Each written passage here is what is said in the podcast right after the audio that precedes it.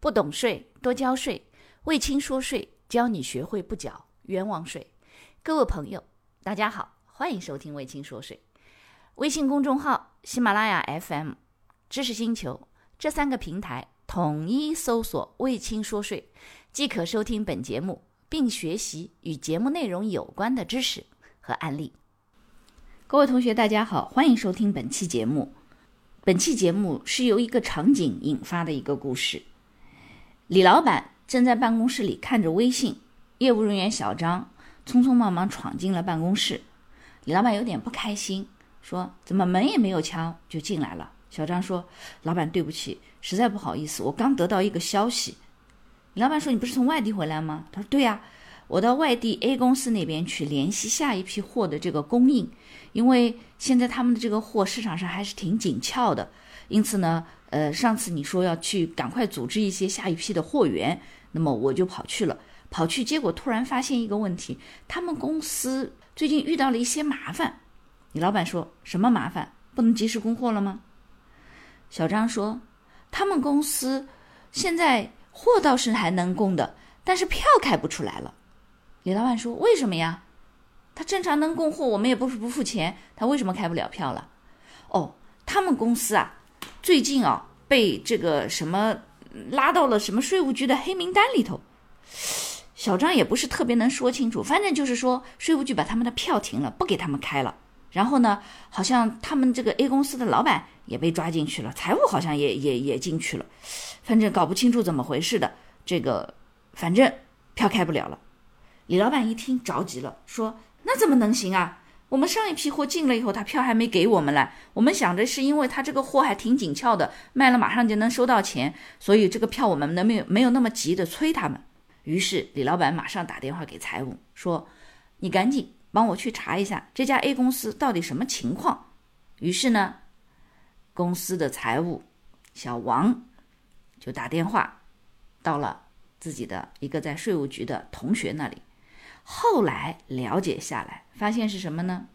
原来这家 A 公司，它虽然实际卖货给李老板的公司，但实际上呢，它还有一些其他的业务。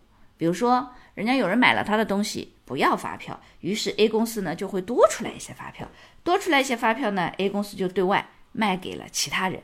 那么卖给了其他人，由于金额比较大，然后呢，这家公司。被税务局定性为虚开增值税专用发票，一定性虚开，这家公司后来人就跑掉了。一跑掉以后呢，税务机关直接就把它定性为叫走逃失联的纳税人。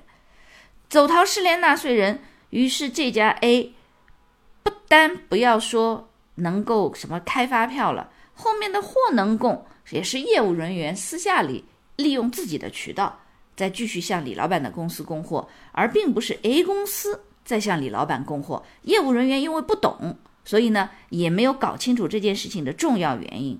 然后呢，关键是财务小王跟他的同学去沟通一聊，哦，原来这家公司被认定为走逃失联，不单是这个很简单的说是被纳入黑名单，而且他被这个税务机关对外发布了走逃失联纳税人的公告，也就是说。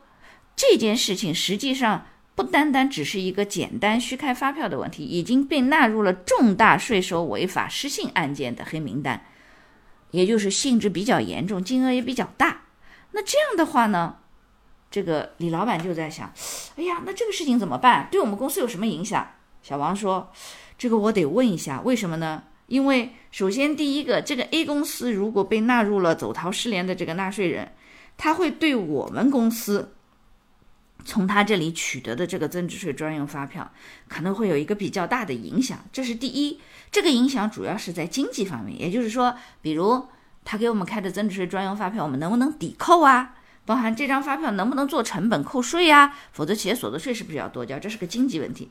第二，它会不会对我们公司造成比较大的不利影响？比如说，因为我们接受他的发票了，然后我们的税务机关、主管税务机关是不是会处罚我们？类似于像这个，它其实。就是信用的一个损失的了。那如果我们接受了他的发票，得查一下我们自己的业务是不是真实的。如果是真实还好，不真实的话，是不是还会有其他的，甚至说我们公司涉嫌偷漏税呀？类似于像这个，他把这几个情况跟老板一说，李老板汗都下来了，说那赶紧去查一下。那当然，首先可以肯定的是，我们公司从 A 公司这边是实实在在买了东西，然后再卖掉的，所以这点肯定没问题的。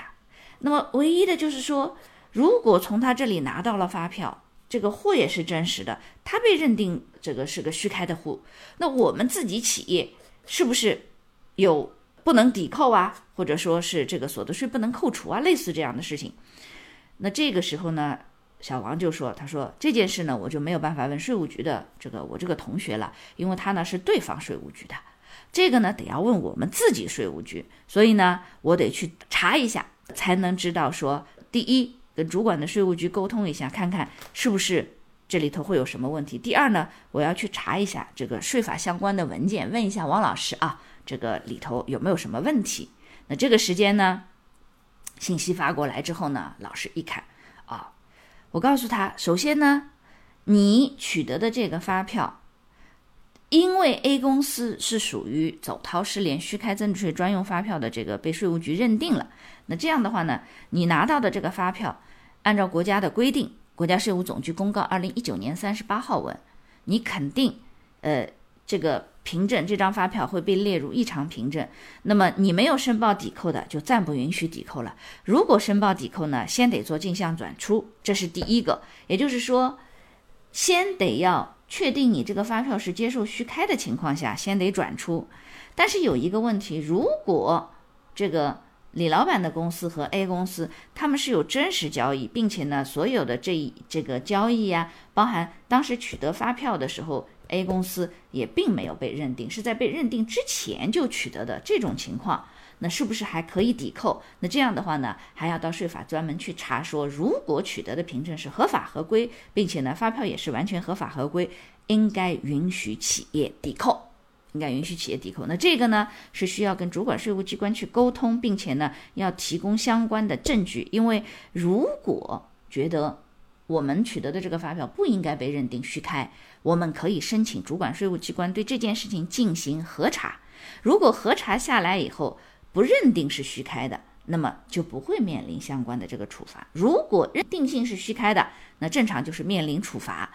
那么面临处罚以后，这个李老板就有点慌了，说我们正在向银行申请一笔贷款，那如果面临了这个处罚，会不会说？只是最终啊，就是说，如果只是发一点钱，那还能接受；如果影响了我们的信用，那这样的话，会不会对我们公司的贷款有影响？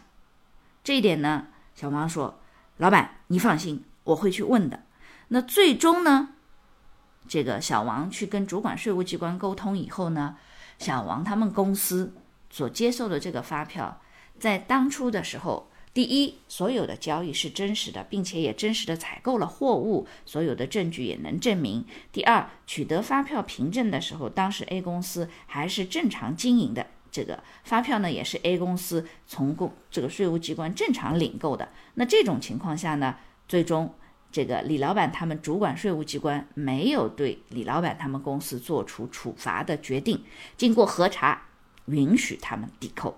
这个是一部分，请大家特别要小心。那么另外一个，因为允许抵扣了，所以也就没有影响公司的信用。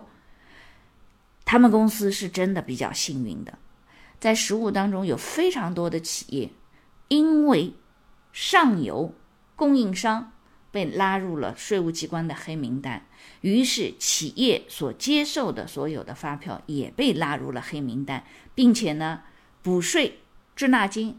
这两个是对善意接受的虚开增值税专用发票。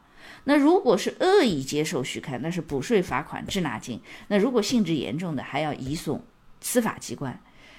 对于李老板的公司而言，由于平时的时候相对还比较有一些法律的意识，因此呢，在供应商选择的时候还比较认真，对财务呢也比较器重。因此呢，大家在一起。经营的过程当中，各司其职，把自己这个部分涉及到税的一些责任，也都更关注、更承担起来了。因此呢，最终没有被这个公司呢没有受到处罚，没有进黑名单，也没有受到任何的影响。那在这里呢，在喜马拉雅的私密圈以及在智星球为清说税，都有很多的同学会通过各种的渠道，包含还有微信公众号的后台提关于发票的问题。中国目前依然还是以票控税的，所以从这点大家还是要特别的小心发票的问题。那有的同学说，汪老师有什么办法能够规避这样的风险？坦率说，这个真的很难。唯有什么呢？唯有对供应商的选择的时候做好供应商的管理，要求去比较合规、资质和各方面都比较健全。那即便如此，你也只能保证他过去是比较合规的，谁也没有办法保证自己的未来也都是合规。因此呢，供应商在选择的时候，第一，原则上不能在任何一个业务的领域当中，就是我们的这个这个采购当中，任何一个领域。只有一个供应商，这是非常危险的。必须都是要有两个到三个供应商作为备选，以便说如果遇到最坏的麻烦的时候，也有办法能够说企业不至于受到供应商被税务机关查处的这个影响，导致企业的生产经营被波及。所以这个也是各位做老板的这个选择供应商的采购部门的以及公司的财务人员都需要。特别注意的。好啦，本期课程就到这里，谢谢收听，感谢收听本期节目，欢迎您将本期节目转发给您的老板、同事、同学以及好友，让他们也能不缴冤枉税。微信公众号、喜马拉雅 FM、知识星球这三个平台统一搜索“卫青说税”，即可加入“卫青说税”大学堂。